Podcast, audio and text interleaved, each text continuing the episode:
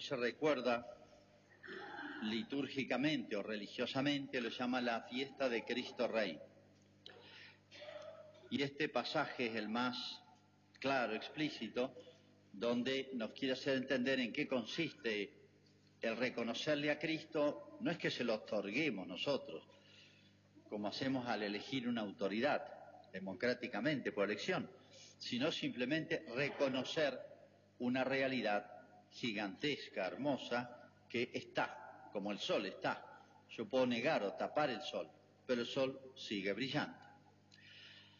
Hoy podríamos decir que es el día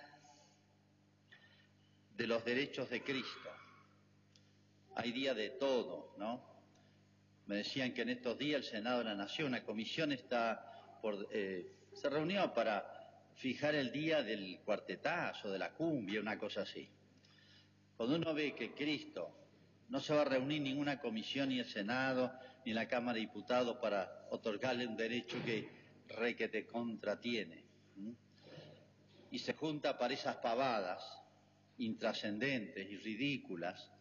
Uno dice, está todo pata para arriba acá. Y lo peor es que nos acostumbramos a eso. Lo he dicho tantas veces, hoy tienen derecho todos, todos los animales, menos Dios, menos Cristo que es el que el primero que tiene derechos. Se empieza por ahí y ahí se endereza los demás derechos. Como veníamos diciendo estos domingos, estamos terminando eh, el seguimiento de las últimas pláticas, enseñanza de Cristo y esta es la última, el juicio final. Fíjense, las anteriores, si usted las tiene un poquito en cuenta, nos exhortaba a a no demorar de, hacer fructificar los dones que Dios nos dio, la vigilancia, y en las dos parábolas anteriores era bastante duro esas verdades que, que, nos sacuden un poco, porque hablaba al final del cielo y del infierno. No os conozco, les decía a las vírgenes imprudentes, necias, quedaron afuera, donde habrá llanto y rechinar de dientes. Y este, si se quiere, es el más impresionante porque es el juicio final. Esto es un relato, una descripción plástica del juicio final. Fíjense los detalles. Cuando el Hijo del Hombre venga, rodeado de la gloria de sus ángeles, ya esto le da un cuadro solemnísimo. Se imaginan los ángeles, ver un ángel es como morirse, rodeado del ejército de los ángeles lo que va a ser esto, un fenómeno súper, súper cósmico. Se sentará en su trono glorioso. Cristo, su paso por esta tierra, fue humillado, condenado a muerte, vino a ser juzgado, porque quiso, ahora vendrá a juzgar. Es la segunda venida de Cristo. Y continúa, dice, entonces el rey dirá a la derecha y a la izquierda, al rey. La palabra hijo del hombre es una antigua palabra que usaban los judíos para referirse al Mesías. Era uno de los nombres que tenía el futuro Mesías. Acá se titula rey también. Entonces fíjense cómo acá están expresados lo que nosotros podríamos, hemos perdido la noción de rey, como era antes. Por eso, para entender esta parábola de Cristo, o esta descripción plástica de la segunda venida y todo lo que va a venir junto con eso, hay que entender el concepto de rey. Miren, este cuadro que es todo un cuadro, ¿no? Cristo en el centro, ataviado como rey, sentado en su trono, es un signo de su realeza, rodeado de la corte de los ángeles, no de aduladores, no de este, obsecuentes, etcétera, como pasa con nuestros a veces dirigentes, sino los ángeles. O sea, esto es cosa seria. Esto es cosa seria. Se sentará en su trono y será rey. O sea, lo que ahora existe, esto es así ahora, Cristo reina hoy, sí, hace mil años, sí, no se lo ve, no es manifiesto. ¿Qué va a pasar con la segunda venida de Cristo? Todo se hará manifiesto. Y no solamente se hará manifiesto, sino que eh, Jesús está como guardando esa manifestación de su triple potestad. Y aquí la aclaración que decía, Hoy los reyes, hay países que tienen monarquías, Inglaterra, España, pero los reyes están dibujados. son elementos decorativos, no hacen nada. Lo que tiene que hacer es que hay que hacer una ley, firmarla. Ese es el compromiso de ellos. Y son como elementos decorativos que están vinculados a la tradición de sus países. Pero cuando se habla de Cristo Rey, acá es el estilo antiguo de los reyes, que tenían la triple potestad o cuádruple. El rey tenía el supremo poder legislativo. Él dictaba las leyes, él se hacía cargo. Tenía un equipo de colaboradores especialistas, obviamente. Él hacía, él hacía, legislaba, él hacía justicia. Obviamente tenía jueces, pero era como una última instancia. Él era el ejecutivo y gobernaba. Él era el jefe militar y peleaba. Los reyes solían ir al frente de la batalla y si se morían venía otro, pero peleaban. Jamás pensamos hoy en un presidente que esté combatiendo en el frente. Bueno, una concepción muy distinta. Ustedes pensarán tal vez que era una especie de super totalitarismo. No, tenían más responsabilidades que otra cosa. No podían hacer lo que querían en el orden legislativo ni en el orden judicial.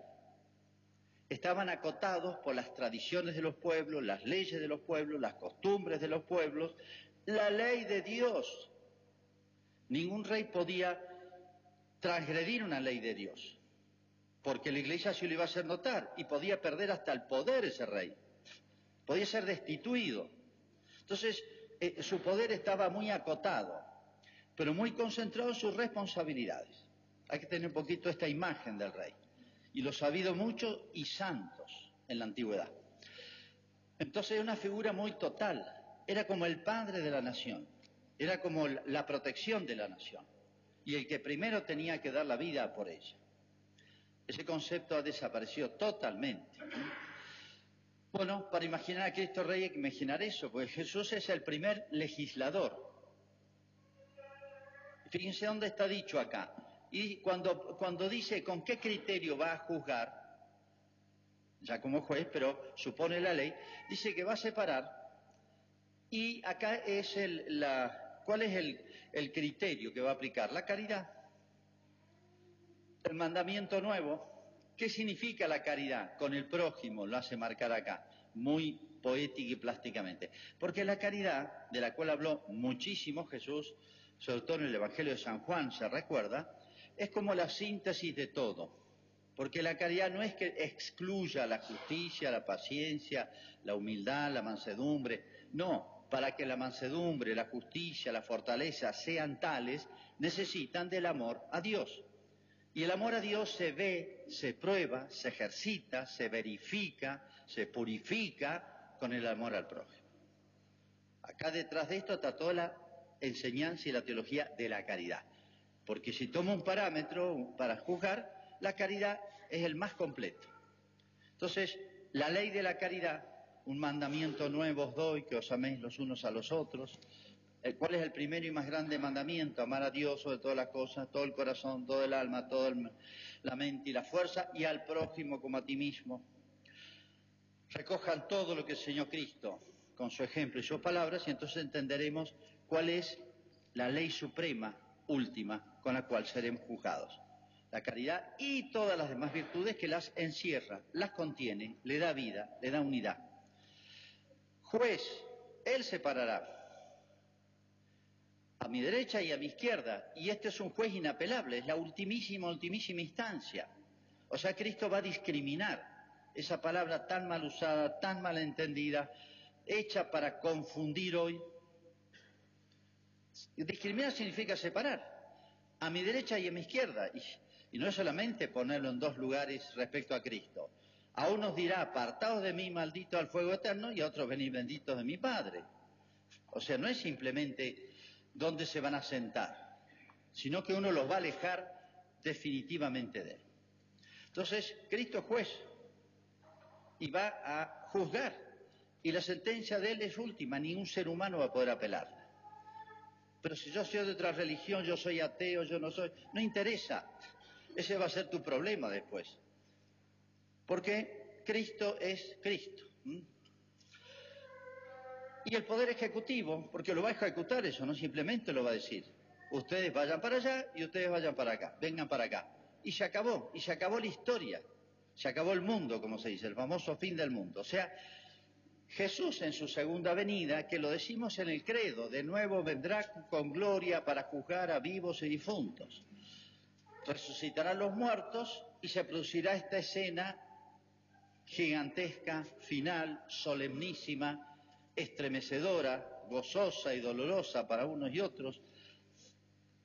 Es tan abarcador este cuadro, y esto no es poesía, esto no es ciencia ficción, que durante cerca de mil años, cuando se construían las iglesias, los distintos estilos de artísticos hacían poner siempre, tenía una constante, en la, fachada de la iglesia, en la entrada de la iglesia estaba este cuadro. Cristo tallado en piedra, pintado con, o con mosaicos, estaba Cristo solemnemente sentado, coronado, no en la cruz ya, sino sentado en su trono, a su derecha y a su izquierda. Hay infinidad de, obras de arte sobre este sentido. Y lo más curioso, divertido, no sé qué, o anecdótico, es que siempre ponían los artistas entre los condenados curas, monjas y papas. Entre los condenados, siempre. No es que tuvieran deseo de vengarse de algún personaje en especial, sino decir, mira, acá no me interesa qué cargo ocupaste, sino cómo te portaste. Y Jesús no tiene acepción de persona. Aquí no hay acomodos. Este es amigo mío, me da una mano con una llamada por teléfono, eh, como hacemos nosotros ahora en todas las cosas, en la tierra. Hacían de la justicia en la tierra, que lo que tiene muy poco de justicia. Es decir, fíjense, todo este cuadro complexivo es como si nos indicara el papel que debiera haber juzgado o debiera haber jugado Jesús a través de toda la historia. Como diciendo, esto es lo lógico, esto debe ser así. ¿Qué han hecho ustedes? Esto es lo normal, esto es lo justo. Entonces ya ahí hay un motivo de preocupación para todos, ¿no? Hoy nos cuesta entender este lugar de Cristo por varias razones, yo diría tres razones. Pero fíjense que eh, este lugar que ocupa Cristo debía impregnar todas las actividades interiores del corazón, del pensamiento, criterios de pensar.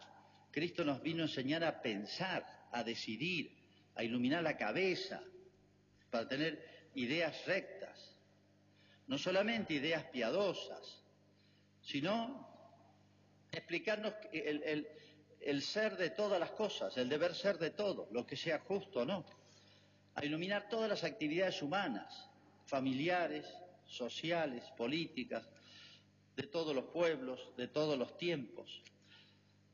¿Y de dónde saca este título Jesús? Miren, nada más y nada menos que porque es el creador de todo el universo, un detalle nomás es el creador de todo el universo, es el que gobierna el universo, en quien se sostienen todas las cosas, si no volverían a la nada. Y como si eso fuera poco, que ya le sobran títulos, Jesucristo nos ha comprado con su sangre, las palabras son de San Pedro. Nosotros habíamos perdido una batalla con el demonio, éramos cautivos del demonio.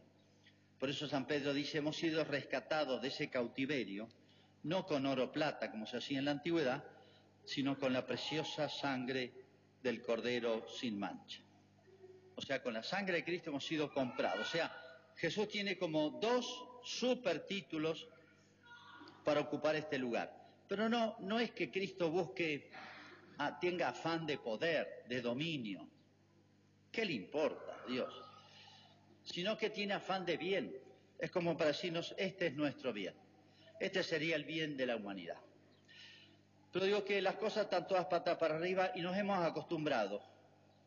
Y no solamente nos hemos acostumbrado, sino que defendemos los errores del mundo de hoy.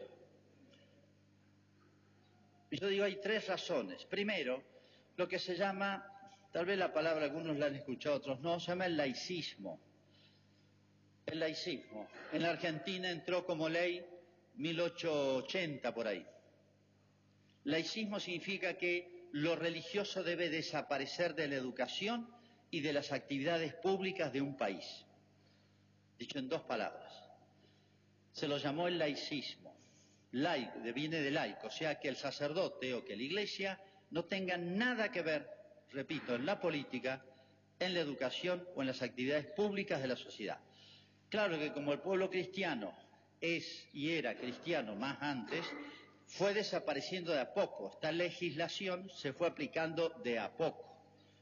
De los principales responsables de esto fue Mitre, el famoso Sarmiento y Roca y Juárez Elman. Todos tienen calles, plazas, escuelas y homenajes. Y ahí empezaron nuestros males remotamente, eliminar de la sociedad a Cristo. Es una gran deuda de la sociedad argentina, la deuda histórica, pero tenemos poca conciencia de eso. Primera razón, entonces, lo llama el laicismo. Nos hemos acostumbrado que eso sería lo normal. Lo normal es que una escuela del Estado no tenga religión. No, lo normal sería que todas las escuelas del Estado tuviesen religión, porque Cristo tiene derecho sobre la sociedad política. Esto no es por voto, esto no es por, por mayorías parlamentarias ni mayorías electorales. Esto es por derecho de naturaleza, porque las cosas son así, las vea o no las vea. Pero nos hemos acostumbrado a lo otro. Segundo lugar, para eh, eh, eh, dificultad para entender esto es el concepto de libertad. Parecería que Cristo, la ley de Cristo, Cristo legislador, cuestiona, limita nuestra libertad. Yo quiero ser libre. Me gusta votar y decidir. Y que yo sea mi propia ley. No quiero que me impongan la ley. Ni Jesús que me ponga su ley. Ni Dios que me imponga su ley. Ese es el concepto moderno libertad. Toda ley que venga de afuera, de mi capricho, de mi voluntad, es mala. Esto no lo estoy diciendo yo porque se me ocurra. Esto lo han escrito, enunciado, explicado, difundido, enseñado. Esto es una serie de pensadores de hace 200 años. Se llama el liberalismo. La libertad es un absoluto. Ni Dios puede meterse de afuera, porque eh, me quitaría derechos. O sea, el hombre es una especie de pequeño diosito, pero hay tantos hombres y hay tantos dioses. Estamos todos los dioses peleándonos entre nosotros, porque no hay lugar para todos, dos dioses. Por eso los conflictos sociales no van a tener nunca fin. Y en tercer lugar, una noción de la religión que también muy antigua viene deteriorándose, que la religión es un sentimiento individual.